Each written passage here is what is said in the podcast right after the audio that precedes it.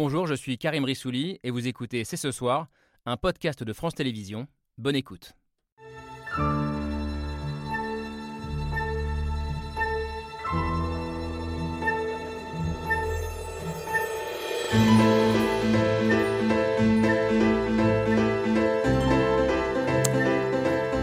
Bonsoir à toutes et à tous, soyez les bienvenus sur le plateau de C'est ce soir. Que ce soit dans les procès des attentats, comme celui du 13 novembre en ce moment, ou dans les affaires de mœurs, à chaque fois le rôle de la justice est questionné. Est-elle là pour juger ou pour réparer? Est-elle là pour dire le droit ou pour apaiser les victimes?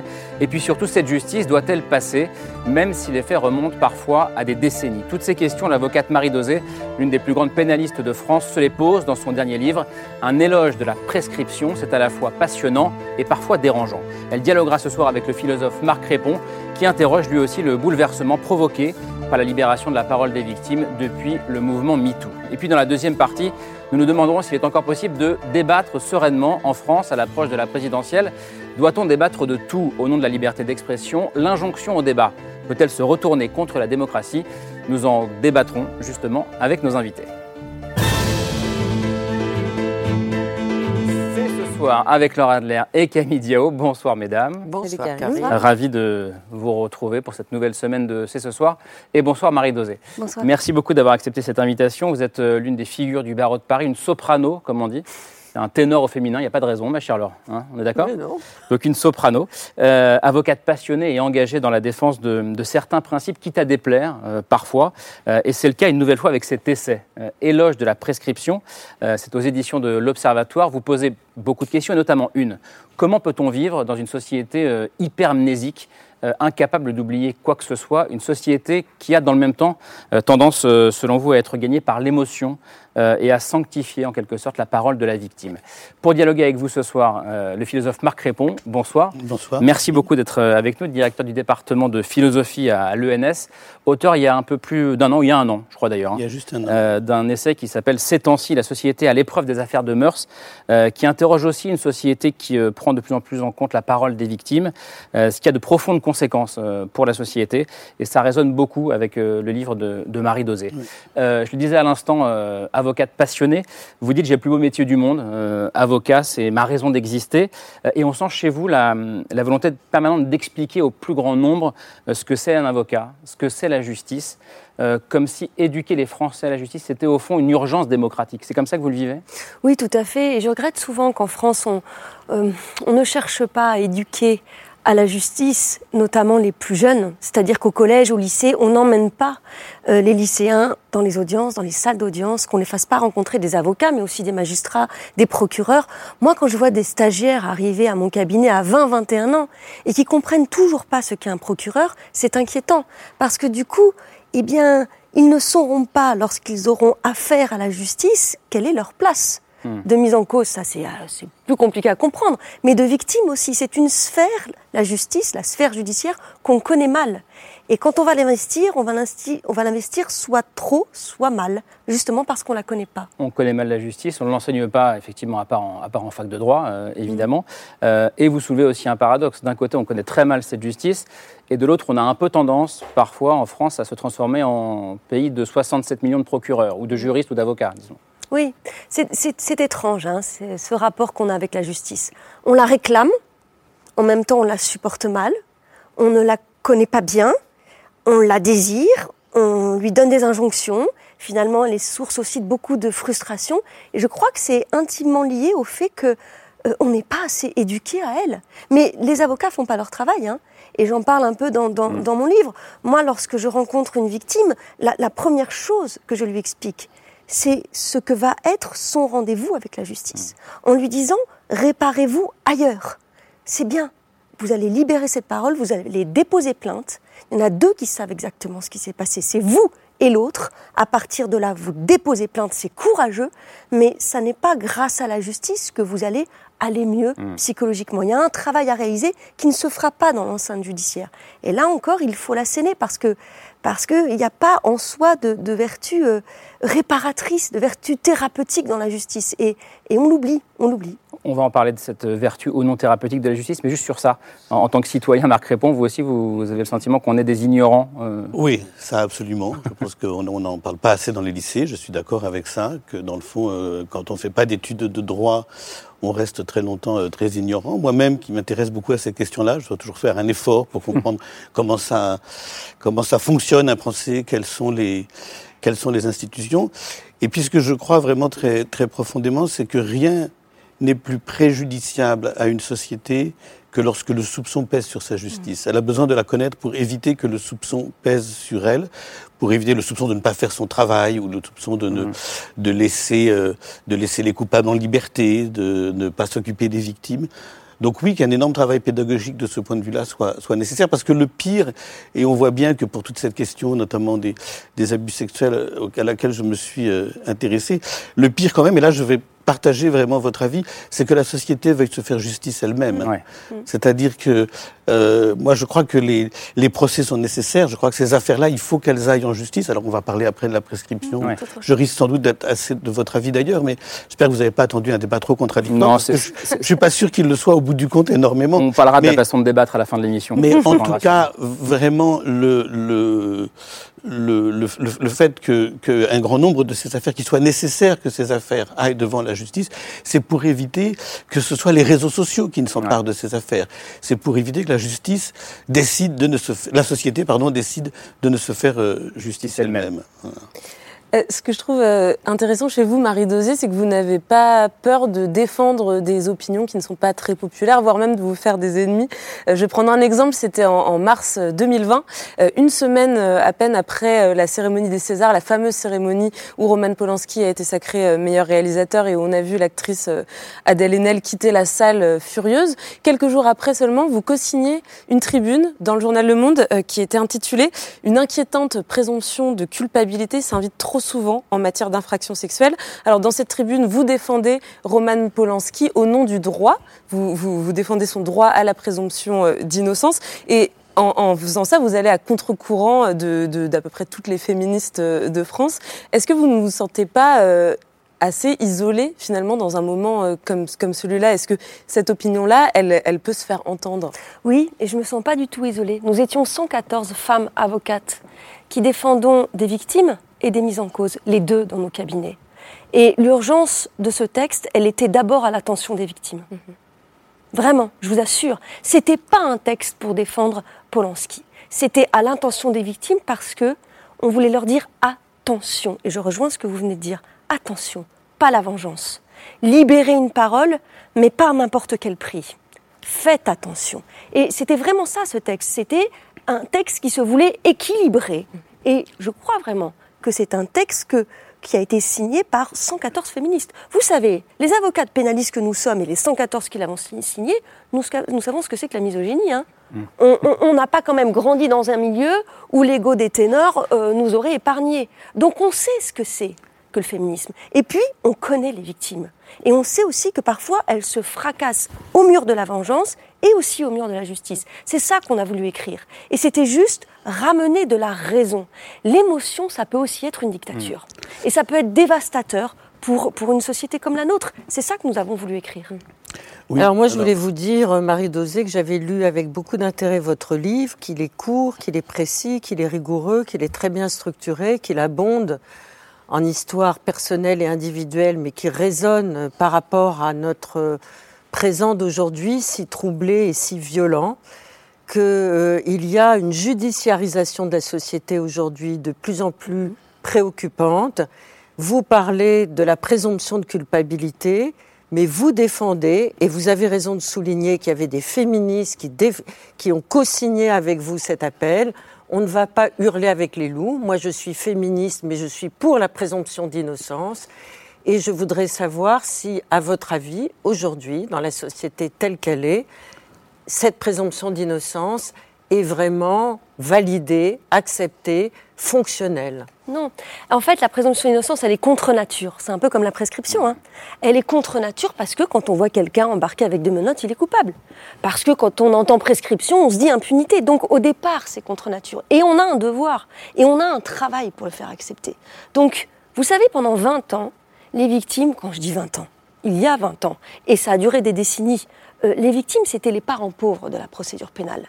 Vraiment, elles n'avaient aucun droit. Et puis, comme toujours en France, quand on veut rééquilibrer, on va très vite, trop vite, et à partir des...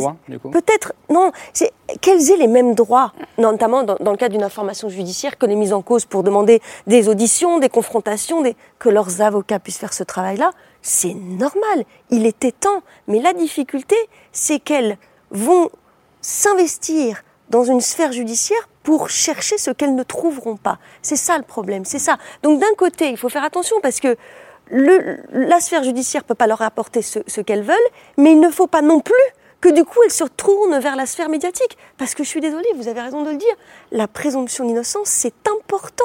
On ne peut pas jeter en pâture quelqu'un sous prétexte qu'il ne peut plus ou qu'il ne sera pas condamné. Marc Répand Oui, je n'ai pas tout à fait la même analyse que vous de mhm. cette affaire euh, Polanski, parce que je ne crois pas, dans le fond, que ce qui était fondamentalement en jeu, dans le vote ce soir-là qui a voilà, célébré et honoré les Césars, Roman Polanski dans le vote des Césars. Je ne crois pas que c'était la présomption d'innocence qui était euh, en jeu. Je crois qu'il y avait. C'était la reconnaissance d'un très beau film qui n'a pas été. Oui, mais il y avait en même temps aussi la dénégation de tout un combat qui était mm. quand même porté par, par des actrices qui le portaient légitimement, qui avaient besoin de le porter. Et euh, ce vote-là, qui honorait Polanski, c'était euh, au mieux une maladresse, au pire vraiment une dénégation de ce, de ce combat-là. Et, et, très honnêtement, je crois pas. Je l'ai lu aussi cette tribune euh, euh en son temps. J'étais pas forcément d'accord avec tout ce que vous y exprimiez, précisément pour cette raison-là. Parce qu'en focalisant, mais c'est normal, c'est votre métier, sur cette sur la question de la présomption d'innocence, elle ne voyait peut-être pas tous les enjeux symboliques lourds et graves, à mon sens, qui étaient euh, engagés dans cette cérémonie. C'est intéressant. Ça veut dire que vous, en tant qu'avocate, vous dites quelque part, c'est pas mon problème. Ah, c'est pas tout à fait ça. Ces autres enjeux. C'est pas tout à fait ça. On était dans un mélange de registres. N'oublions pas, hein, la libération de la parole, elle est nécessaire et, elle doit continuer à se poursuivre, mais pas à n'importe quel prix. Et on était arrivé à un point culminant où, à un moment donné, on n'entendait plus que ça. Le, fameux quoi qu'il en coûte, hmm. euh, on a des choses à dire et on va les crier. Donc, on n'a pas, encore une fois. Mais on si elles criaient, c'est parce qu'elles n'ont pas pu parler ni s'exprimer auparavant. Exactement. merci Adèle Haenel. non, mais en tout cas, il était temps que ça se fasse et je suis d'accord avec vous. Je suis d'accord avec vous. Mais ce qu'on a voulu faire, c'était pas, c'était pas un frein, c'était juste dire là, on est à un point culminant, on est en train de n'écouter qu'une seule parole et surtout de ne recevoir qu'une seule parole sans se rendre compte peut-être des dégâts euh, qu'elle va à un moment donné charrier. Et il est peut-être temps de rappeler les autres, alors. C'est ça, de rappeler certains principes. Mais je pense pas que ce texte, vraiment, hein, c'était pas une défense de Polanski. Quand vous le lisez bien, c'était pas du tout ça. C'était essayer de recontextualiser sur cet événement-là euh, ce que sont les grands principes. Oui, mais moi, on ne va pas m'interdire d'aller voir des films de Polanski. quand des jeunes générations dont mes filles me disent Mais Berk, tu vas aller voir, tu revois ou tu vas voir des films de Polanski. Non, non, je continuerai à aller voir des films de Polanski. Non, je suis d'accord avec vous. J'ai défendu dans, ce livre auquel faisait allusion tout à l'heure la nécessité de continuer à les voir, à les programmer, à les aimer même, de dissocier euh, cela de en même temps euh, le, problème que posait le fait de célébrer cet artiste-là ce soir-là. C'était con. alors que tous ces combats étaient euh, engagés et qu'ils étaient légitimes.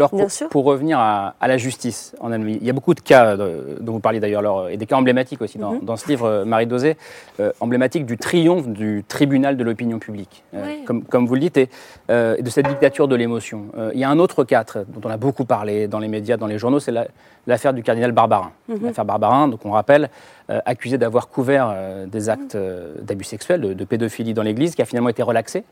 in fine, après pas mal de soubresauts juridiques, judiciaires, mais qui a dû résister à l'émotion populaire, parce qu'il y a eu un film, le film de François Ozon, qui s'appelle Grâce à Dieu. Magnifique ça, film c'est ça à quoi la justice doit faire face, pour le coup En fait, c'est compliqué, hein, cette affaire. Et c'est pour ça que j'y reviens avec beaucoup de précision. Et j'ai pas envie d'être trop juridique parce que je vais, je, vais euh, décourager certains. Mais c'est pas sur, euh, sur les crimes. Hein. On parle pas de, celui qui a commis des crimes sur les enfants, enfin, en tout cas des agressions sexuelles. On parle de celui qui a été accusé de ne pas savoir dénoncer. Euh, mais lorsqu'il a eu connaissance de ces faits, ils étaient prescrits depuis des décennies.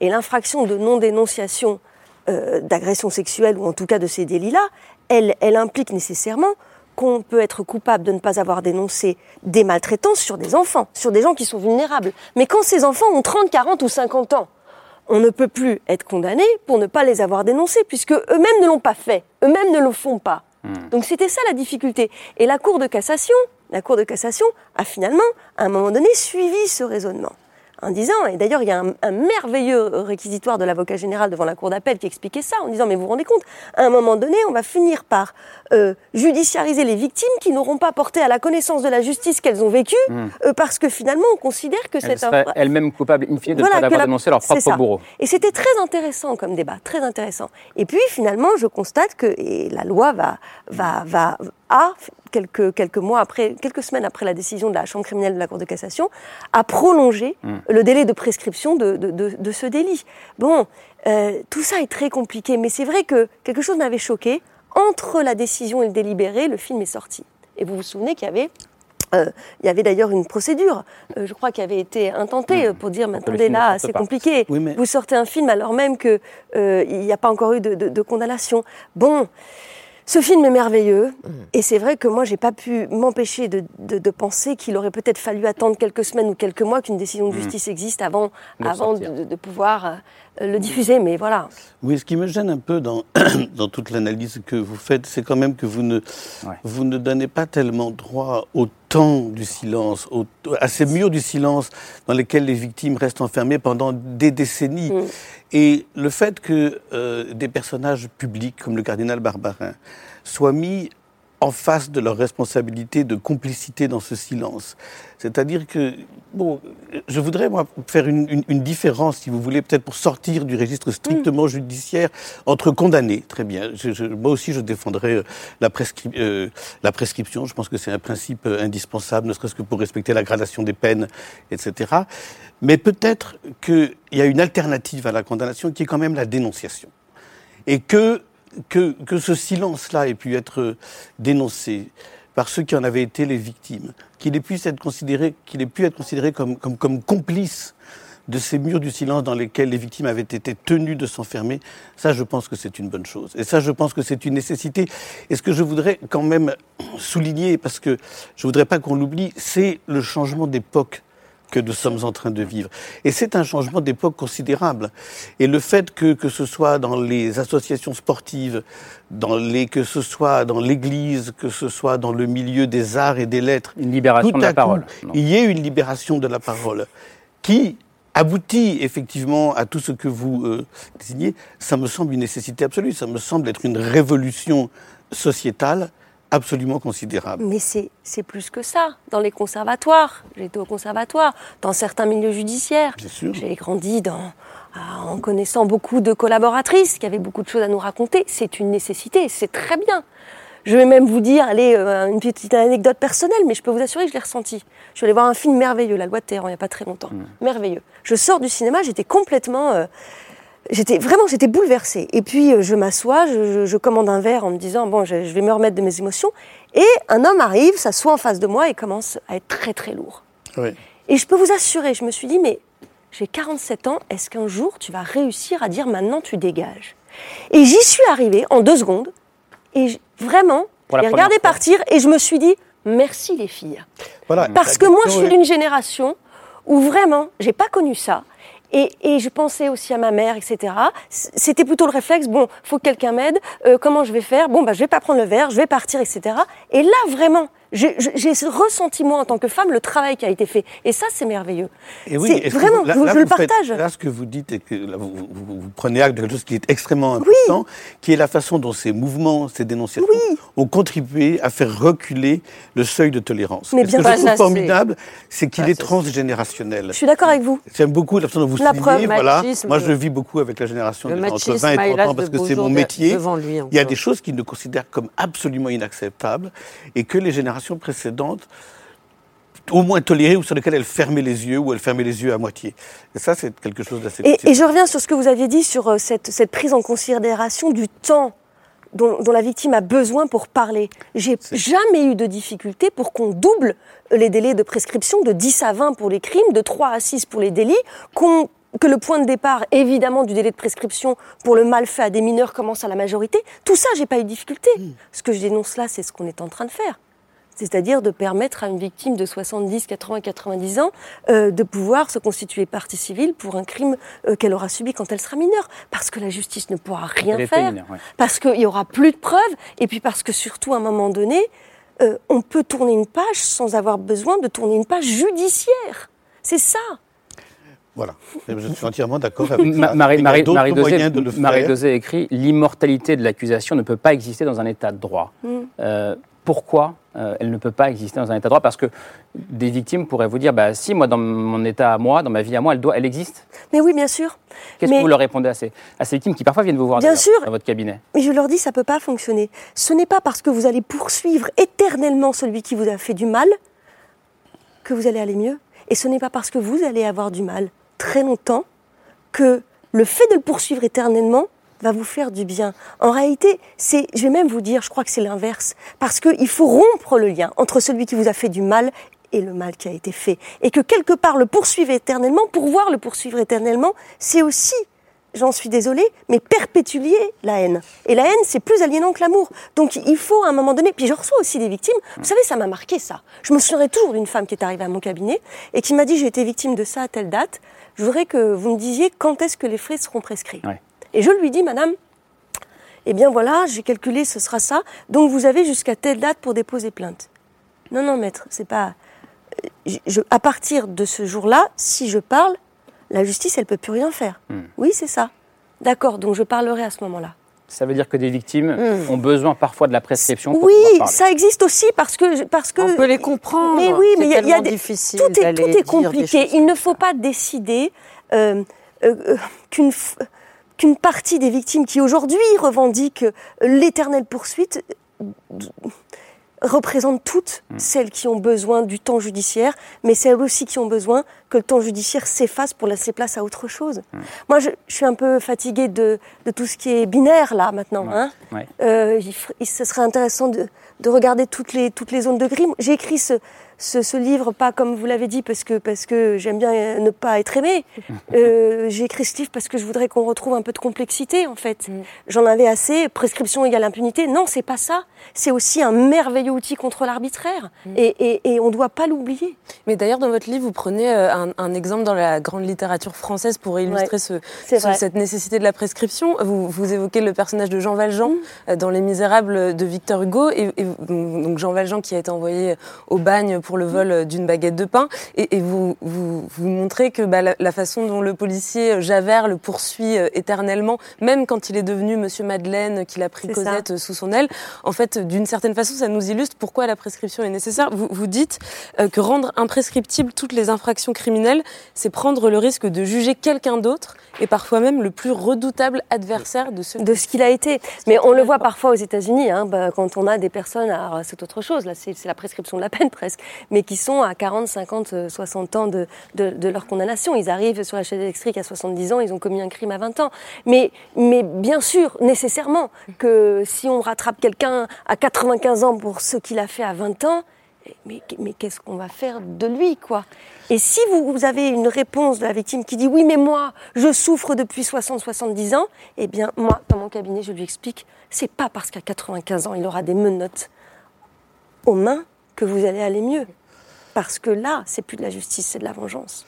Mais Oui, d'accord, Marie, mais qu'est-ce qu'on peut faire d'autre quand Eh on n'est pas justement. croyant? Justement, moi je, je pense qu'en France, on, on- on rate des choses sur la justice restaurative. Alors j'aime pas en plus justice restaurative parce qu'il y a le mot justice encore dedans. Mais ça a été euh, euh, instauré ou en tout cas euh, acté par, euh, par Madame Taubira lorsqu'elle était garde des Sceaux. Ce sont des mécanismes très très intéressants où justement, quand la, la parole de la victime peut plus être recueillie, parce que moi je veux bien, on oublie aussi les victimes dont on ne connaîtra jamais l'identité de celui qui leur a fait du mal. hein. Il y en a plein. Il y en a plein Mais- de victimes qui, qui se retrouvent avec un agresseur inconnu. Eh bien, elles doivent déposer leur parole quelque part ailleurs que en matière judiciaire, puisqu'il y aura un non-lieu. Et, ailleurs que sur un plateau télé. Voilà, et ailleurs que sur un plateau télé, parce que là, elles seront marquées au fer rouge de ce qui leur a été fait. Et ça, l'identité victimaire, le statut victimaire, il faut aussi être très précautionneux avec ça. Oui, mais je trouve que la comparaison avec euh, Les Misérables et avec Jean Valjean, elle a vraiment ses limites. Elle a ses limites pour deux raisons. D'abord parce que Jean Valjean, il a été jugé. Donc il est poursuivi au-delà du jugement. Mhm. Donc c'est un acharnement mhm. au-delà du, au du procès. Et il a même accompli une partie de sa peine. Pas intégralement, mais il en a accompli une partie. Ça, c'est la première limite. la deuxième limite, c'est que Jean Valjean, il n'a rien fait. Il est jugé et envoyé au bagne par une justice qui est une justice dure aux miséreux, dure aux pauvres, impitoyable, une justice de classe. Il est envoyé au bagne pour avoir volé un pain. Euh, et là, quand même, on ne parle pas de la même chose. C'est-à-dire que là, les crimes, et je voudrais finir, là, les crimes dont on parle ne sont pas de la même, du même ordre, ils sont euh, d'une autre gravité, et le traumatisme qu'ils laissent sur les corps et les esprits euh, est, dans le fond, lui-même imprescriptible. C'est-à-dire qu'on a quand même affaire à des gens dont la vie est bousillée à vie. Et pour revenir sur ce que vous disiez tout à l'heure, c'est quand même très très compliqué de savoir ce qui, dans le processus de résilience nécessaire, est euh, le plus euh, nécessaire euh, de l'idée à un moment qu'on va se mettre à parler et qu'on peut demander justice, ou l'idée qu'il est trop tard pour demander justice et qu'on ne le pourra jamais. Donc vous voyez, c'est quand même, c'est quand même une arme à double tranchant. Je suis comme vous pas partisan de la, de, de, de, de l'imprescriptibilité. Euh, je pense qu'il y a une imprescriptibilité de la dénonciation, que ça peut être dit jusqu'au bout. Voilà. Que jusqu'au bout, on peut dire, on doit pouvoir dire ce qui euh, nous est arrivé. Mm-hmm. Mais en même temps, euh, qu'à un moment, l'action de la justice soit rendue impossible parce que le délai est trop long, parce que les preuves sont impossibles à faire, parce que dans le fond, euh, intenter une action en justice alors qu'il n'y a aucune chance qu'elle aboutisse, ça ferait peut-être plus de mal que de bien. Je suis évidemment parfaitement euh, conscient de cette, de cette idée-là. Et autre chose, quand même, si la vraie question aujourd'hui, c'est celle de vouloir, dans le fond, que la parole se libère, si c'est de faire en sorte, je pense que bien sûr, il y a toutes ces milliers, dizaines, centaines de milliers de victimes passées, qui ont déjà euh, franchi un certain âge et qui n'ont pas porté plainte et qui vivent avec ça de façon traumatiste. Mais moi, mon regard se porte maintenant sur les enfants, les adolescents, ceux qui aujourd'hui, c'est-à-dire 7% des enfants et des mmh. adolescents qu'on croise sont victimes d'abus sexuels. L'enjeu, c'est que eux puissent parler. Puissent déposer C'est que leur euh, parole à eux se libère. Et là, moi, je crois que l'essentiel, c'est euh, par l'éducation que ça se passe. C'est très compliqué. évidemment. C'est par l'éducation, c'est à l'école. Sauf que là, on est dans une contradiction terrible, parce qu'évidemment, l'inceste, c'est le tabou de la famille. Comment l'école va pouvoir prendre en charge une prévention de l'inceste sans que, en même temps, elle transforme pour les enfants, les adolescents et les adolescentes, la famille, les amis, etc., en un lieu épouvantablement anxiogène. Donc c'est très très difficile à faire. C'est très difficile de savoir comment euh, organiser euh, euh, cette éducation-là, mais je pense que c'est l'enjeu considérable. Et moi, si je devais me battre et, sur cette question de l'inceste, je me battrais plus sur l'éducation que sur l'imprescriptibilité. Et vous avez tout à fait raison, sur la société et pas sur le judiciaire. Voilà, c'est ça. Le, le recueil de la parole, le travail de la parole, il faut actuellement le centrer parce que c'est un combat sociétal qu'il faut mener. Que, parce que la question de l'imprescriptibilité, elle se pose notamment, euh, justement, pour, pour les crimes sexuels, notamment les crimes sexuels sur mmh. mineurs. Aujourd'hui, seuls les crimes contre l'humanité sont imprescriptibles. Mmh. C'est-à-dire qu'en fait, on peut, pour ceux qui, ce mot est peut-être un peu barbare, mais on peut, pendant toute la durée d'une vie, voire plus, porter plainte et, avoir, et avoir gain de cause ou justice, en tout cas, sur, ces crimes-là. Sur les crimes euh, sexuels sur mineurs, ce n'est pas encore le cas. Euh, certains avancent un argument pour les rendre imprescriptibles, c'est ce qu'on appelle l'amnésie traumatique. Mmh. Le fait que quand on est enfant, on a 8, 9, 10 ans, on est abusé sexuellement. Et puis le traumatisme est tel que qu'on oublie et ça ressort 20, 30, 40 ans plus tard. Ça, c'est un argument que, qui, que vous remettez en cause. Marie Alors, Pas tout à fait. D'abord, il y a une chose qui est très claire. C'est parce qu'on a pris en considération euh, l'amnésie traumatique qu'aujourd'hui on peut déposer plainte jusqu'à ses 48 ans. N'oublions pas quand même. Hein C'est-à-dire que quand on a été victime d'un viol à 50 ans et qu'à 48 ans, euh, tout d'un coup on s'en souvient ou il remonte, eh bien on peut déposer plainte. Bon. L'amnésie traumatique, je ne dis pas que ça n'existe pas. La mémoire traumatique non plus. Je dis juste, et j'ai travaillé, j'ai pris des textes, euh, j'ai euh, étudié ce qu'écrivaient les neurologues, que ce n'est pas un absolu scientifique. Qu'on ne pourra pas décider qu'il y a ici amnésie traumatique chez cette personne et que donc le point de départ du délai de la prescription, c'est au moment où elle s'en souvient. Parce que on est dans l'insécurité. Hmm. Voilà. Maintenant, je, pense qu'il était important de prendre en considération, effectivement, le fait que quand quelque chose vous arrive à 5 ou 6 ans, le, souvenir qu'on en a peut ressurgir bien plus tard. Parce qu'à 5-6 ans, on ne sait pas quoi en faire, donc on le range. Et quand on le range, eh bien, à un moment donné, il ressort. Mais c'est déjà pris en considération. Toutes ces affaires, toutes les affaires liées euh, euh, à, aux frères de Camille Kouchner, à Vanessa Springora, toutes ces affaires aujourd'hui, ne se heurterait pas à la prescription. Hmm. Parce que le, frère de, Camille Kouchner, il a moins de 48 ans. Parce que Vanessa Springora, quand elle dénonce les faits, elle a moins de 48 ans. Donc leur parole pourrait être judiciarisée. On est aussi là, et vous le disiez, sous le coup de la loi d'avant. On récolte les fruits de la loi d'avant, mais on a déjà pris en considération et l'amnésie traumatique. Et, et, là où on va trop loin, et c'est pour ça que j'ai écrit ce livre, c'est qu'on en arrive sur la prescription glissante. Parce que la vérité, la vérité, c'est que dans 20 ou 30 ans. On explique ce que c'est? C'est que c'est très compliqué, mais c'est tout simplement. c'est compliqué. C'est compliqué. Hein. Vous avez vu, j'ai essayé de l'expliquer dans mon livre, euh, et je peux vous assurer que je l'ai fait lire par un universitaire pour être sûr que. Parce que ça aussi, on finit par ne plus rien comprendre à force de réformer les réformes.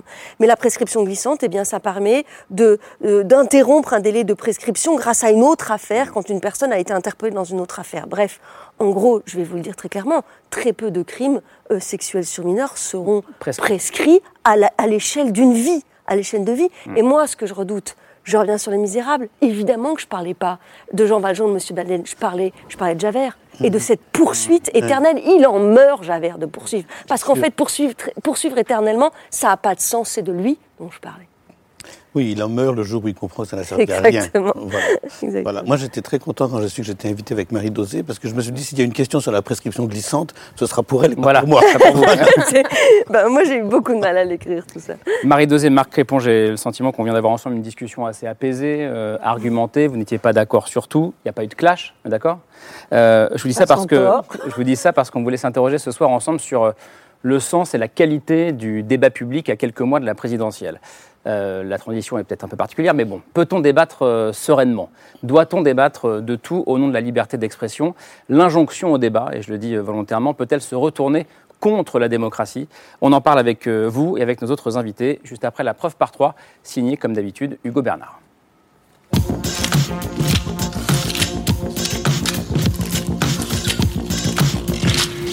La preuve par trois commence par cette image. Une photo prise jeudi dernier à Paris et dans laquelle il y a grand teint des projecteurs. Jean-Luc Mélenchon, Éric Zemmour, le débat commence maintenant. Les projecteurs d'un show médiatique de près de deux heures centré sur l'islam et l'immigration. L'islam, c'est soumission. Des thèmes chers aux polémistes qui enchaînent les contre-vérités.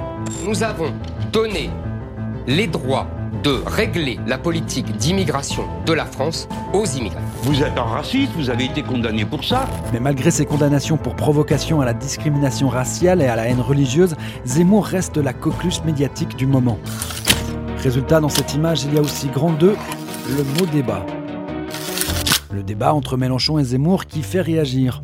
Je regrette et dénonce que la tentation médiatique soit plus forte que la digue, le rempart républicain.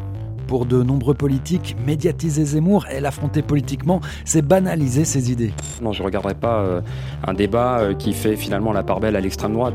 Pour d'autres, c'est l'occasion de contrer son discours. Il y a un phénomène qui est là, au-delà du personnage. Enfin, on est dans un délire qui mérite quand même d'être démonté. Enfin, dans cette image, il y a grand 3, un plateau télé. Les télévisions américaines sur lesquelles depuis quelques années les discours haineux se banalisent. I could stand in the middle of Fifth Avenue and shoot somebody and I wouldn't lose any voters. We're going to build a wall. Calling for a total and complete shutdown of Muslims entering the United States. Une chaîne en est l'incarnation, Fox News. You have information that the immigrant surge is on its way to launch a virus attack. Tell us about that. Des insultes, des mensonges et des propos racistes qui exacerbent les débats au nom de la liberté d'expression. If every debate was like that, I would tune in. Ou quand le débat et ses dérives sont érigés en spectacle. Une photo, trois détails et une question. Peut-on débattre de tout au nom de la liberté d'expression? Vaste question. Trois invités nous ont rejoints pour euh, tenter d'y répondre et pour parler plus généralement euh, de la qualité du, débat public en ce moment en France. Bonsoir Jérôme Chapuis. Bonsoir. Merci d'être avec nous, directeur de la rédaction du journal euh, La Croix et pour le centième numéro de l'hebdo de La Croix qui est ici. vous lancez cet appel signé par au moins 100 personnalités, on a beaucoup plus ce soir. Certaines Laure Adler, je crois, a signé aussi cet appel, qui s'appelle Débattre vraiment. C'est un engagement pour un débat public respectueux euh, à l'aube de la campagne présidentielle. Bonsoir Géraldine Mulman. Bonsoir. Merci d'être avec nous, professeur de sciences politiques euh, et de philosophie politique à Paris euh, Panthéon-Assas, Paris 2. Vous connaissez bien le monde des médias et vous avez beaucoup travaillé notamment sur, euh, en tant qu'universitaire sur le journalisme et le rapport entre le, journalisme et la démocratie. Et on est en plein cœur du sujet, je crois. Bonsoir Pierre Jacquemin. Merci d'être avec nous, rédacteur en chef du magazine Regard, qui est ici. Euh, semestriel, dont le dernier numéro, euh, vous consacrez, voilà, la une est là, elle parle d'elle-même, l'ère du bruit.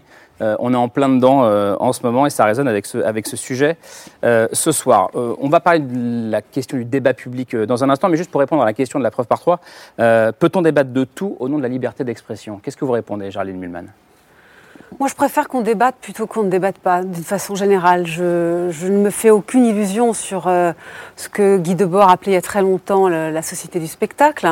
Euh, bien évidemment, euh, il y a une dimension spectaculaire et elle est probablement inhérente à la démocratie et en ce moment, elle est particulièrement outrée.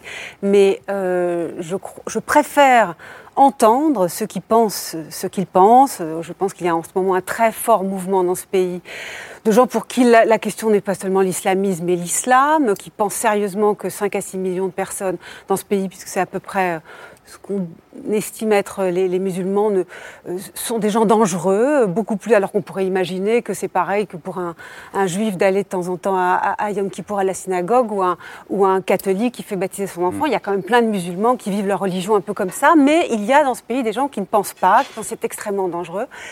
Je crois que je préfère encore les entendre. Au moins, ils ne peuvent plus se victimiser. Euh, ils se victimisent depuis longtemps. La notion de politiquement correct a été inventée par eux pour se victimiser. Ils ne peuvent jamais parler. Bah là, ils peuvent extrêmement parler. Et finalement, bah, ça permet, euh, euh, je ne fais pas énormément d'illusions sur le débat, mais ça permet de savoir qui on est en face de soi. Mais justement, est-ce qu'on tombe pas dans un piège Puisque vous dites, ils disent, on nous censure, le politiquement correct nous censure, les bien-pensants nous censurent. Du coup, on se sent obligé d'en parler. Je dis on parce que, bon, voilà. nous, quoi, ici? Nous Non, mais voilà. Est-ce que est-ce que c'est pas. Pas obligé, vous savez très bien. Euh, écoutez, il y a des gens qui écoutent ces, ces, chaînes, qui regardent ces chaînes d'information. Euh, euh, c'est l'audience qui décide cela, quand même. Ça veut dire qu'il y a cela dans ce hmm. pays.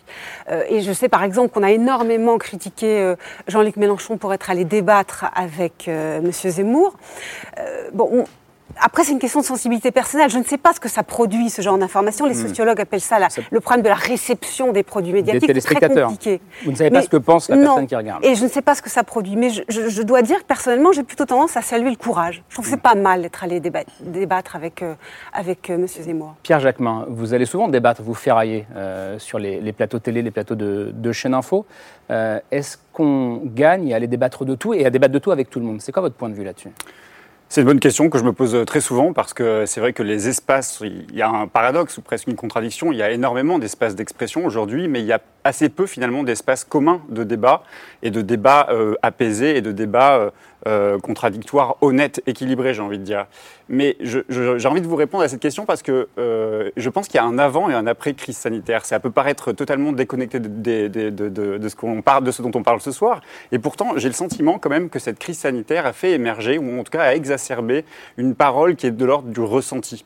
Et ce ressenti, il est aussi aujourd'hui vrai en milieu politique, dans le monde de la presse, dans le monde des débatteurs, des éditorialistes auxquels moi je participe et je contribue. Donc ça m'interroge et ça m'interpelle. Mmh. C'est la place que l'on fait aujourd'hui de la crédibilité de la parole publique euh, sur la question du ressenti. Le ressenti, c'est quoi? Euh, Géraldine vient de le dire, c'est euh, des propos qui consistent à dire qu'aujourd'hui on serait un État de blanc catholique alors qu'on est un État laïque et multiculturel. c'est aussi, ça consiste à dire dans la parole politique, je me souviens d'un Gérard Collomb expliquant qu'aujourd'hui on subissait une masse, en tout cas une, une masse migratoire qui avait une une invasion migratoire. Le sens des mots est extrêmement important et je pense qu'en cela, on a tous une responsabilité. Euh, il est trop facile de dire aujourd'hui que le phénomène Zemmour, parce qu'il faut le reconnaître, c'est un fait, il y a une dynamique autour de ce mm. personnage qui n'est à ce moment-là euh, qu'un éditorialiste. Mais l'inviter euh, de sorte qu'on le présidentialise, il y a une responsabilité certes des médias, il y a une responsabilité des sondeurs qui testent quelqu'un qui n'est pas candidat mais qui en font une crédibilité, qui le crédibilisent sur le plan intellectuel. Et puis une dernière chose, c'est la responsabilité des politiques et des, des hommes et des femmes politiques. Et là, il y a évidemment la droite qui court après l'extrême droite, il y a le gouvernement qui mène des politiques qui sont aussi des politiques inspirées de l'extrême droite, il y a la responsabilité de la gauche aussi, qui quand elle va manifester euh, à l'appel des syndicats de policiers, euh, se retrouve en situation d'être à côté de M. Zemmour, à côté de M. Darmanin, ça participe d'une légitimation. Donc bien sûr, il y a les médias, mais je pense que d'abord tous euh, résistent, tous, euh, tous ne sont pas euh, soumis à cette zémorisation. Vous, le service public, je crois que vous résistez assez bien justement à cette forme de zémorisation. J'espère encore pour longtemps qu'on n'est pas encore dans cette berlusconisation dans le service public. Donc ça a un sens, le service public, je pense. Et que voilà, c'est tout ça que j'ai envie de dire, c'est qu'il y a, aujourd'hui des espaces d'expression, mais il n'y a pas, il y a pas, il manque un espace commun de débat posé, apaisé et honnête. Et je réagissais simplement au fait qu'il soit testé alors qu'il n'est pas candidat. Mm. C'est ce qui se passe aussi avec quelqu'un comme Nicolas Hulot, ce qui s'est passé en 2006, en 2016, et personne ne, criait à ce moment-là sur le fait qu'on teste Nicolas Hulot. Euh, juste, euh, Jérôme Chapier, sur, euh, sur cette question de débattre de tout avec tout le monde. Vous, est-ce que vous posez la question J'imagine oui, en tant que journaliste au quotidien? On se pose la question parce que moi, je pense qu'on peut débattre de beaucoup de choses, mais la question est plus celle du cadre.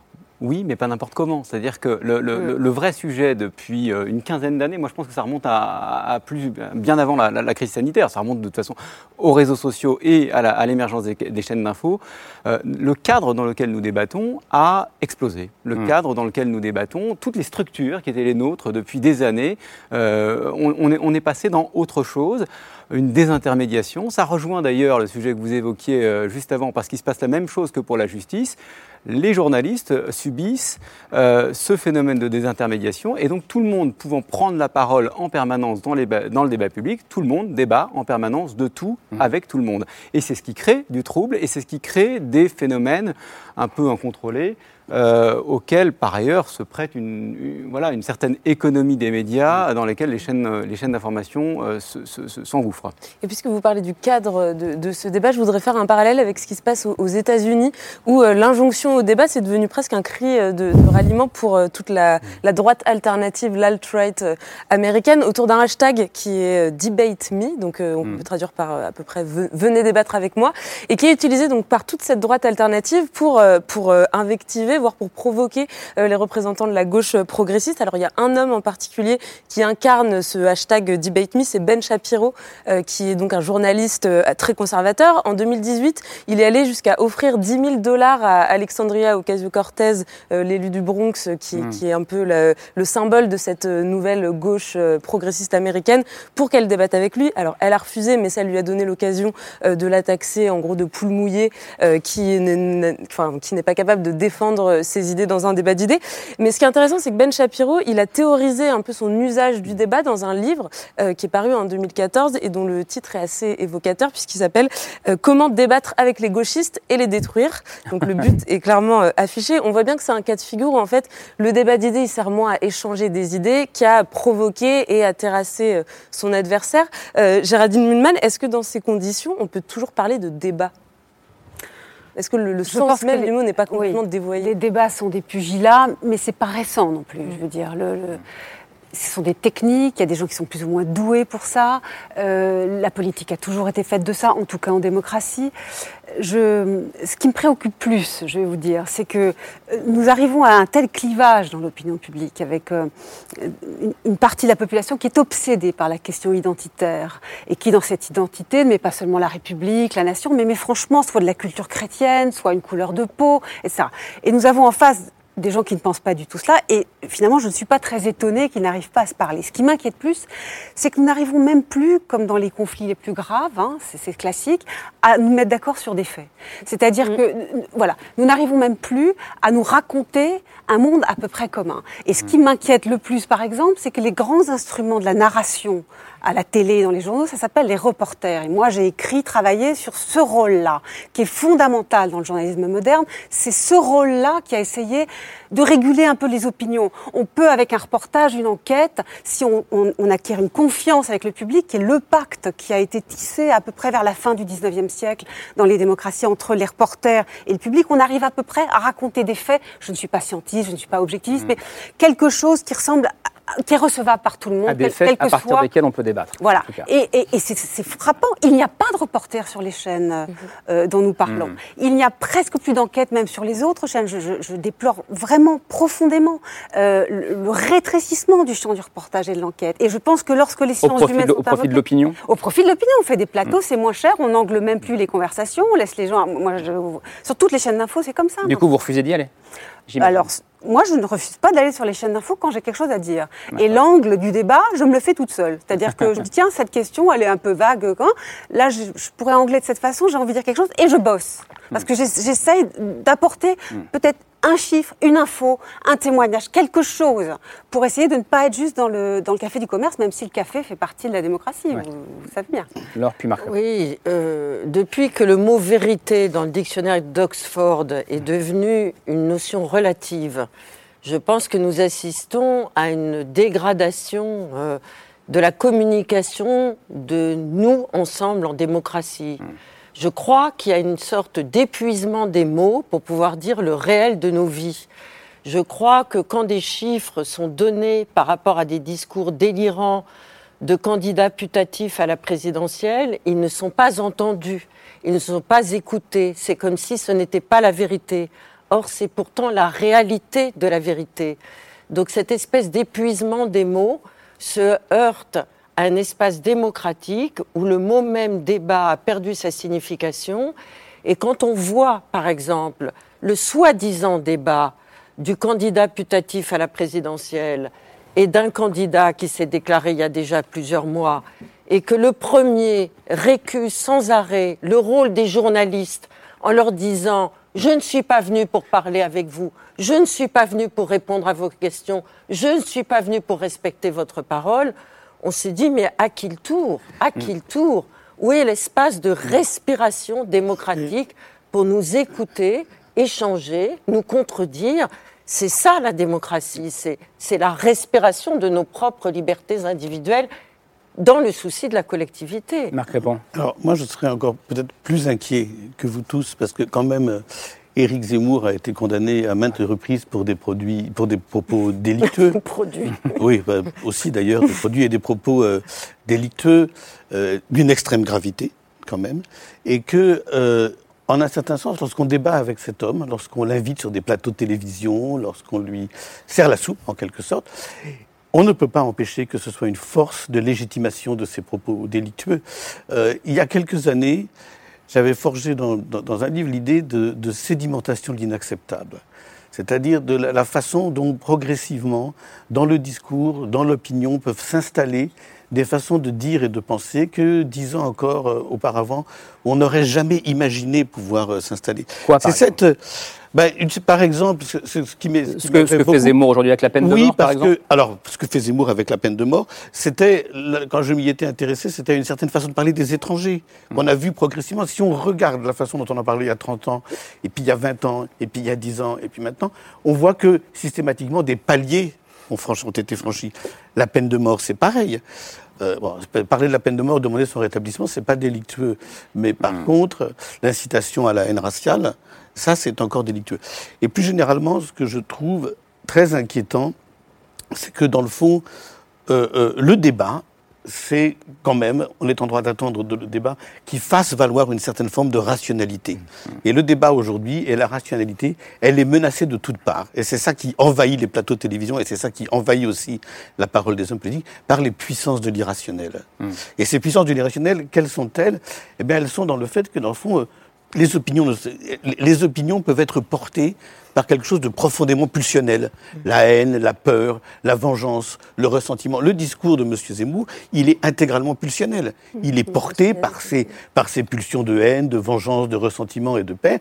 Et de, et de peur. C'est une incroyable puissance de l'irrationnel et c'est celle-là qui est en train de monter. C'est celle-là qui est en train de s'imposer dans la campagne euh, électorale. Il est en train de donner le tempo des débats et il est en train de faire tranquillement se sédimenter l'inacceptable dans le débat politique. Donc oui, je trouve que c'est extrêmement grave ce qui est en train de se passer en, ce moment et l'audience qu'on lui donne. Pierre Jacquemin, ça vous fait réagir ça? Oui, parce que je, je, trouve que le fait que ce soit M. Zemmour qui donne le là aujourd'hui dans le débat politique, dans le débat public, est une question en soi qui doit nous interroger, nous journalistes, mmh. sur la manière dont on a de faire ce métier. Et c'est pour ça que je, je, je me réjouis de l'initiative que vous avez prise à la Croix, parce que euh, doit tous s'interroger sur cette manière dont on interroge justement les hommes et les femmes politiques, à commencer par quelqu'un comme M. Zemmour. Et je pense qu'au sein des rédactions, déjà s'interroger sur est-ce qu'il est légitime d'inviter sur un plateau de télévision quelqu'un qui est justement condamné pour incitation à la haine raciale, condamné pour euh, négationnisme. Il a été condamné pour négationnisme et il, continue d'ailleurs. Hein, il a été condamné à 10 000 euros pour avoir expliqué que Pétain avait sauvé des juifs français. Il continue aujourd'hui alors qu'il a été condamné. Donc cette question-là doit être importante. Et puis vous avez parlé d'autre chose qui me paraît aussi intéressant, c'est la légitimation de ce discours.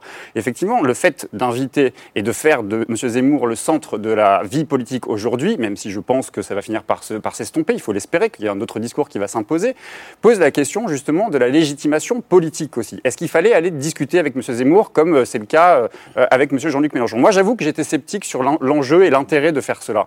Je trouve avant. Hmm. A posteriori, je trouve qu'il a eu raison. On ne répond pas à la question euh, de l'extrême droite et, aux idées de l'extrême droite en allant manifester. Ça y participe, évidemment, il faut contribuer à dire les idées d'extrême droite, ça n'est plus hmm. possible. Hmm. Mais c'est quand même sur le terrain de la politique qu'on combat les idées de l'extrême droite. Et ils ne sont pas beaucoup aujourd'hui à mener le combat contre l'extrême droite et à porter un combat d'humanisme, un combat euh, d'égalité, un combat de justice sociale face à l'extrême droite. Et que je pense qu'en cela, Jean-Luc Mélenchon a fait la démonstration qu'un débat posé. sur la la la, légitimation. posée, par Marc C'est une question, mais on ne sait pas. Je ne sais pas quel est l'effet d'un débat où il y a 4 millions de téléspectateurs qui regardent Jean-Luc Mélenchon et Éric Zemmour. Je finis juste là-dessus parce que c'est vrai que j'ai entendu, j'ai aussi beaucoup discuté et je me suis aussi engueulé avec des gens qui, euh, dans les quartiers, euh, disent vous, êtes, vous avez légitimé un discours haineux vis-à-vis des musulmans pendant deux heures d'émission avec 4 millions de téléspectateurs. C'est vrai il y a eu aussi un discours qui était, me semble-t-il, en tout cas à la hauteur, et qui a déconstruit le discours de M. Zemmour. Et je crois qu'en cela, ce débat était euh, utile.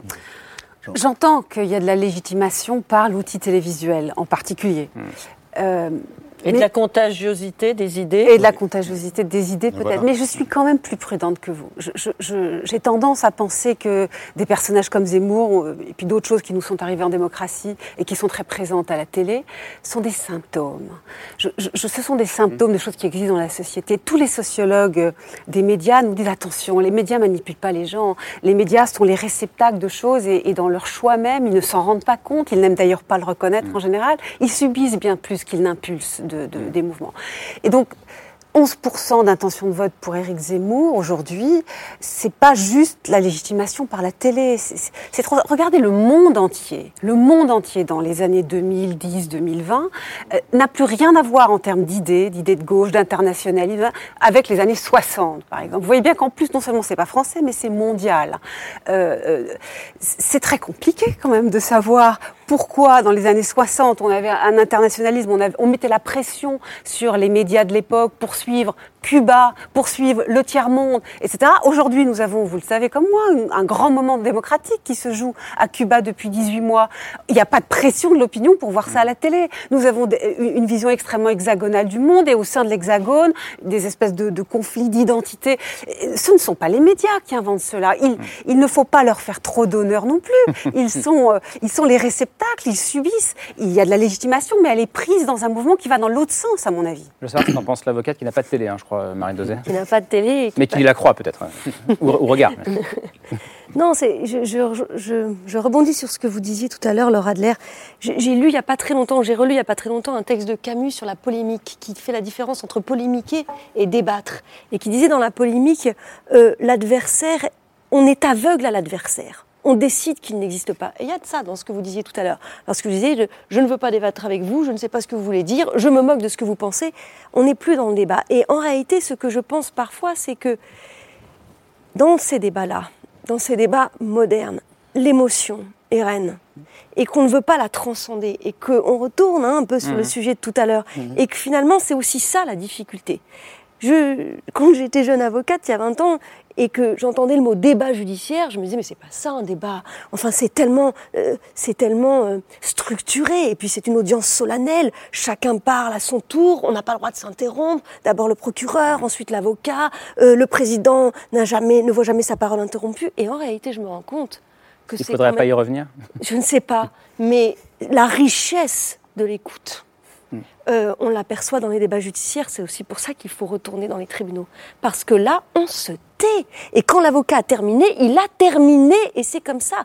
Il n'y a plus, il y a plus cette, euh, je sais pas, ce mode d'emploi aussi du débat.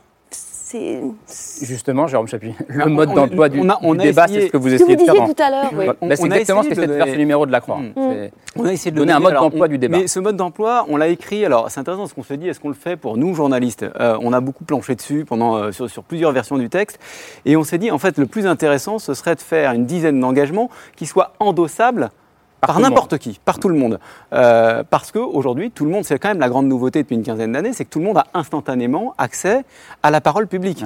Euh, avant, il fallait passer par nous, les journalistes. Aujourd'hui, chacun est responsable. C'est pour ça qu'on dit que la responsabilité du, du- du débat public, c'est l'affaire de tous. Donc, on cherche euh, à, à- à- à reposer quelques règles. On en a fixé une dizaine. On il pourrait y en avoir euh, plus. On, on peut en citer quelques-unes On peut, on peut oui. Bah, D'abord, la première, c'est de ne pas diffuser euh, des, fausses des informations. fausses informations, ou en tout cas celles dont on ne connaît pas la source. Vous parliez de l'écoute. L'écoute jusqu'au bout, évidemment. Écouter l'autre jusqu'au bout. Ça paraît relativement évident. Mm. Mais toutes, ces, toutes ces, ces- ces- ces règles qui sont du bon sens, c'est intéressant parce que quand les personnes qu'on a contactées nous disaient, Bah, évidemment. en général, euh, il y avait- deux types de, réactions. C'était bon, euh, c'est une évidence, mais je crois que c'est le bon moment de le rappeler. Et puis d'autres qui disaient c'est impossible, mais il est sage de demander l'impossible. Euh, mais on est, on est face aujourd'hui à des choses qui nous semblaient complètement évidentes il y a encore quelques années et qui aujourd'hui nous semblent quasiment euh, naïves pour ceux qui ont une conception du débat qui est celle que vous exposiez tout à l'heure. Alors, justement, alors, il se trouve que le numéro est, est sorti le jour de- du débat euh, Mélenchon mais que ça n'a rien à voir. ça, fait, ça fait quoi? Ça fait deux mois, je crois, que vous ça avez. fait deux mois qu'on- Il y a eu un déclic ou pas? Écoutez, ça fait plusieurs années qu'on se pose la question de la qualité du débat public. Et on n'est pas les seuls, je pense que vous aussi, chacun, le service public, et, et partout, euh, on se pose cette question-là. On s'est demandé où est-ce qu'on serait utile en tant que média à la rentrée, à l'occasion de notre numéro 100, euh, sur quel type d'engagement on voulait euh, se positionner. On s'est dit, c'est celui-ci, c'est une évidence. Mais c'est une évidence, je, je me souviens, on parlait de, de- de- de- de- des politiques, j'ai le souvenir d'un d'un discours de politique générale de Manuel Valls. C'était en 2014 et il disait à la tribune de l'Assemblée nationale notre euh, parole publique est devenue une langue morte. Ça date pas d'hier. Euh, notre parole publique est devenue une langue morte parce qu'il y avait trop de paroles et puis parce que tout le monde parle, n'importe comment, euh, n'importe quand. D'où la, question des, Oui. d'où la question des règles du jeu, et c'est pour ça que ça me paraît d'autant plus intéressant que vous interrogiez aussi la, la profession sur ces Ouais. principes que vous mettez euh, euh, dans, le, dans, dans la croix et l'hebdo. Mais il y a un autre acteur dont on n'a pas parlé, et à qui, à mon avis, la responsabilité devra être un jour aussi euh, dite, c'est celle du CSA. Comment est-il possible que pendant deux ans, on ait eu une audience aussi incroyable, parce que bon, c'est vrai, il y a des gens regardent, il y a un intérêt. Je pense que le débat Zemmour-Mélenchon a intéressé parce que les gens étaient intéressés de voir le discours de M. Zemmour. Mais pour, comment est-il possi- est-il possible que sur une chaîne comme celle-là, CNews, pour ne pas la nommer, on a laissé un homme déblatérer des, fausses informations, des ressentis parfois, et euh, faire de la discrimination en permanence. Encore aujourd'hui ou hier, je ne sais plus, on a parlé de la candidate Sandrine Rousseau comme étant euh, euh, une espèce de Greta Thunberg euh, ménopausée. Mais- comment est-il possible sur que sur des Europe 1 médias comme ceux-là, pour préciser. Comment Sur Europe 1 et donc Europe sur 1 et Europe 1, CNews en même CNews, temps. exactement. Comment est-il possible que dans des médias comme ceux-là, on laisse passer des propos comme ceux-là qui sont sexistes, discriminants Hmm. et euh, parfois racistes à caractère xénophobe Donc il y a aussi le rôle du CSA qui ne va pas punir aussi ces chaînes-là et qui laisse euh, sans difficulté euh, une expression euh, condamnée et souvent condamnable. Moi, je suis d'accord sur l'idée qu'il ne s'agit pas de faire le procès des médias, ce qui n'a absolument aucun sens. Mais par contre, que les médias doivent se poser quand même quelques bonnes questions, et c'est des questions nécessaires et des questions euh, légitimes, de savoir, par exemple, est-ce qu'on contribue ou non à fabriquer des monstres politiques? Est-ce qu'à leur donner une audience Enfin, moi, je me souviens d'avoir été assisté pendant les, de m'être trouvé aux États-Unis pendant les primaires euh, avant l'élection de Donald Trump. euh, Comme candidat, c'était hallucinant l'audience qu'il avait. Et chaque fois qu'il en rajoutait, on le réinvitait encore plus. C'est-à-dire chaque fois qu'il tenait des propos sexistes et, et, et il montait dans les sondages. Euh, au Brésil, Bolsonaro, pareil. Donc il y a quand même une part aujourd'hui où on voit quand même un peu partout dans le monde s'imposer des candidats populistes, véhéments, dégradant la parole politique, donnant droit à des discours les plus pulsionnels qui soient, ils sont soutenus, ils sont supportés. On, les, on, les- on- on- on- on leur sert un plateau quand même. Mais Marc, à pardon, mais à l'inverse, toutes les élites qui sont perçues comme pouvant passer à la télé sont déconsidérées. Les journalistes qui passent à la télé, mais c'est la haine. Après les politiques, c'est les journalistes en numéro 2 pour la haine. Donc je, je crois quand même que c'est pas le fait qu'ils passent à la télévision et qu'ils ont des supports pour euh, euh, recevoir leurs paroles qui font que ces personnages que, vous venez de citer euh, ont du succès. C'est ce qu'ils disent en vérité. C'est ce qu'ils disent et c'est beaucoup plus grave les laisse encore que dire. ça. Mais si on leur laissait pas le dire, je, je demeure persuadée qu'ils ont un écho. Je, je, je, en un sens, je, je pense que nous devons être plus sociologues que cela. Quoi. Euh, euh, c'est diffus, c'est comme ça. Nous sommes dans un moment. Tout à l'heure, j'ai été maladroit. J'ai parlé de Cuba, je voulais parler du Chili. En vérité, la curiosité sur le reste du monde, la curiosité sur ce qui se passe ailleurs, euh, est, est- est extraordinairement rétrécie en ce moment. Et les journalistes qui se mettraient à donner le. Croyez bien que les gens qui nous regardent, il y en a un beau paquet qui déteste ce qu'on raconte et qui déteste ce qu'on est. Et quoi qu'on dise, nous sommes morts. C'est beaucoup plus complexe que ça. Je- Mais, mais il faut prendre en compte quand avant même- de mourir. Il faut, faut quand même, Oui, voilà. il faut quand même prendre en compte l'environnement, le nouvel environnement dans, le- dans- dans lequel on est. C'est-à-dire que euh, vous parliez de le fait qu'on ne regarde pas ailleurs, mais nous, on envoie des reporters partout dans le monde. Euh, notre audience, de fait, est, un- est moindre qu'un certain nombre de, de- de- de chaînes d'information, évidemment. Mais euh, notre, notre principal sujet, c'est justement de- d'essayer de sortir, de soustraire le public à cet effet d'hypnose euh, qui est généré par euh, les écrans, par les réseaux sociaux, par une certaine euh, télévision, pour, les, pour simplement déplacer le regard. On est dans une bataille qui est celle de l'attention, dans laquelle on essaye, nous, d'a- d'a- d'attirer simplement l'attention sur les vrais sujets. Que produit parce que tout à l'heure, on posait la question de ce que produisaient ces débats, euh, voilà, de- le, débat de, le débat Zemmour-Mélenchon. Il produit d'abord du trouble et un détournement de l'attention. Parce que pendant ce temps, de fait, on ne parle pas de sujets essentiels, ou en tout cas, si on parle de sujets importants, on en parle dans des termes qui sont tout à fait discutables. Un détournement de l'attention qui dure en plus euh, deux jours avant et deux jours après, pour le coup. Pour, pour conclure sur ce point. Max. Oui, je crois quand même que l'un des grands problèmes de, no- de notre temps, et je rejoins ce que vous avez dit tout à l'heure, ce que vous disiez là, à propos de la vérité. Le grand problème de notre temps, c'est le nihilisme. Et dans le fond, tout ça nous expose au nihilisme qui est le discrédit du langage, le discrédit de la vérité, et qui risque de nous plonger dans une vraie grande mélancolie de l'histoire. Et dans le fond, la question aujourd'hui, c'est qu'est-ce que les journalistes, qu'est-ce que les intellectuels peuvent faire pour éviter de sombrer dans cette mélancolie de l'histoire et croire encore, même si c'est difficile, qu'une autre parole est possible.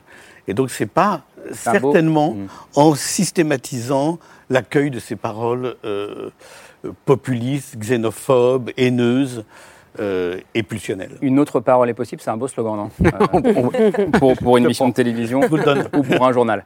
Allez, on poursuit avec les coups de cœur de, de Laure et Camille, c'est la liste de C'est ce soir.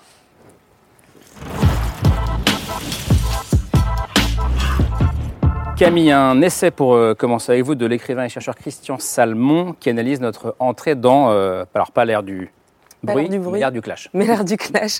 Euh, Christian Salmon, euh, il s'est fait connaître en, en 2007 avec un, un ouvrage qui a eu un grand succès qui s'appelait Storytelling, enfin qui s'appelle toujours d'ailleurs Ouais. Storytelling, euh, dans lequel il, il, il analysait pardon la manière dont le storytelling, donc c'est l'art de raconter des histoires, avait euh, peu à peu co- colonisé toute la communication euh, politique.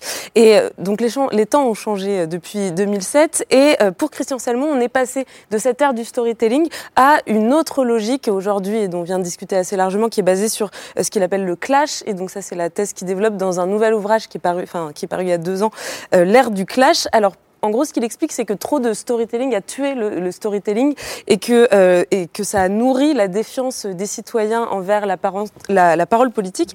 Du coup, aujourd'hui, pour se distinguer, pour se faire entendre, il s'agit plus de raconter des histoires, ça, ça, a beaucoup trop été fait, euh, mais il s'agit de jouer l'affrontement, la rupture, la provocation, et donc en gros de, faire le show pour réussir à obtenir de l'attention et que ça, c'est certainement pas euh, synonyme de débattre euh, de façon constructive et démocratique. Donc c'est une analyse assez intéressante. Euh, c'est sorti chez Fayard. Merci euh, Camille. Alors Laure, un exercice pas simple euh, devant un prof de philo comme Marc Répond. Ben oui, Mais allez-y. surtout devant Marc Répond. Alors, ben, il va pouvoir me corriger et prolonger. Moi, j'ai été impressionnée par votre livre, Marie Dosé, on en parlait tout à l'heure. Et j'essaie de prolonger votre réflexion et la compréhension de ce qui nous arrive par rapport à la justice. On a tous euh, affaire à la justice en relisant ce livre de Paul Ricoeur qui s'intitule La mémoire, l'histoire, l'oubli.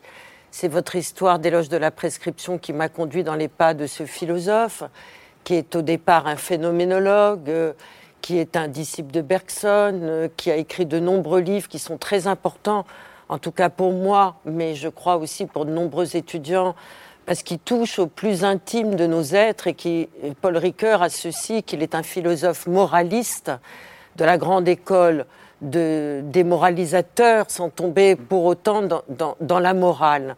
Et dans ce livre, écrit sous le coup de la disparition de son épouse, il essaye de se poser la question de savoir comment l'histoire va être transmise aux générations futures, comment la mémoire qui fait histoire, les grands récits nationaux, vont pouvoir être inscrits en lettres de feu dans les générations futures, mais comment nous tous, nous qui vivons dans un présent en espérant l'avenir, nous ne pouvons pas continuer à habiter le présent avec une saturation de mémoire et comment donc l'oubli va essayer de créer un espace d'espérance, de projection dans l'avenir, toutes les communautés vivantes. Et je trouve que par rapport à vos problématiques de la prescription et par rapport à ce qui nous constitue comme vivants, et ce qui nous constitue comme vivants, c'est aussi qu'on soit des êtres parlants, qu'on puisse donc continuer la mémoire collective, la transmettre aux futures générations, sans pour autant sombrer dans des commémorations perfides et délétères et morbides, et se créer, nous, êtres d'espérance. Donc, comme le dit Paul Ricoeur à la fin de cet ouvrage, il dit sous l'histoire, la mémoire et l'oubli, sous la mémoire et l'oubli, la vie. Et nous croyons à la vie. Voilà. Euh, monsieur le professeur, je vais pas. Quelle note euh, Non, mais je pense, je pense qu'il faut relire Paul Ricoeur aujourd'hui parce que c'est quelqu'un qui, même s'il a disparu il y a une bonne vingtaine d'années, nous parle de ce que nous vivons en ce moment. Oui, je trouve que c'est un choix magnifique et c'est un philosophe tellement pédagogique, c'est un immense professeur et donc on le lit vraiment comme on lirait un grand maître et donc c'est vraiment magnifique résumé. Merci à, toutes et à tous d'être euh, venus ce soir. Vous pouvez aussi poursuivre la réflexion, alors avec Paul Ricoeur bien sûr, euh, avec euh, deux livres de Jarline Mulman que j'ai ici. Ce petit livre chez Dalloz, La liberté d'expression, pour le coup, c'est en plein cœur du débat, et puis du journalisme en, démocratie qui nous, qui nous interroge tous, nous journalistes, mais aussi tous les citoyens. Merci d'être venus ce soir. Jérôme Chapuis, il est là, le numéro 100 de la Croix, mmh. l'appel des 100, l'hebdo de la Croix, pardon. La Croix est mmh. beaucoup plus que 100 numéros, bien sûr. merci, merci beaucoup d'être venu dialoguer, débattre avec nous. Regard, Pierre Jacquemin. Euh, L'air du bruit, c'est le dernier euh, numéro. Merci à vous, euh, également. et puis, nos deux invités qui nous ont invités depuis le, qui nous ont accompagnés depuis le début de, cette émission. Marc Répond, votre livre, je ne l'ai pas avec moi, mais il s'appelle Ces temps-ci, la société à l'épreuve des affaires de mœurs. C'est chez Payot et Rivage, Bibliothèque Rivage. Et puis Marie Dosé, merci d'être venue parler de la prescription, éloge de la prescription. C'est aux éditions de l'Observatoire. Merci Camille Laure. On se retrouve demain à 22h40. Passez une bonne fin de soirée. Merci à vous.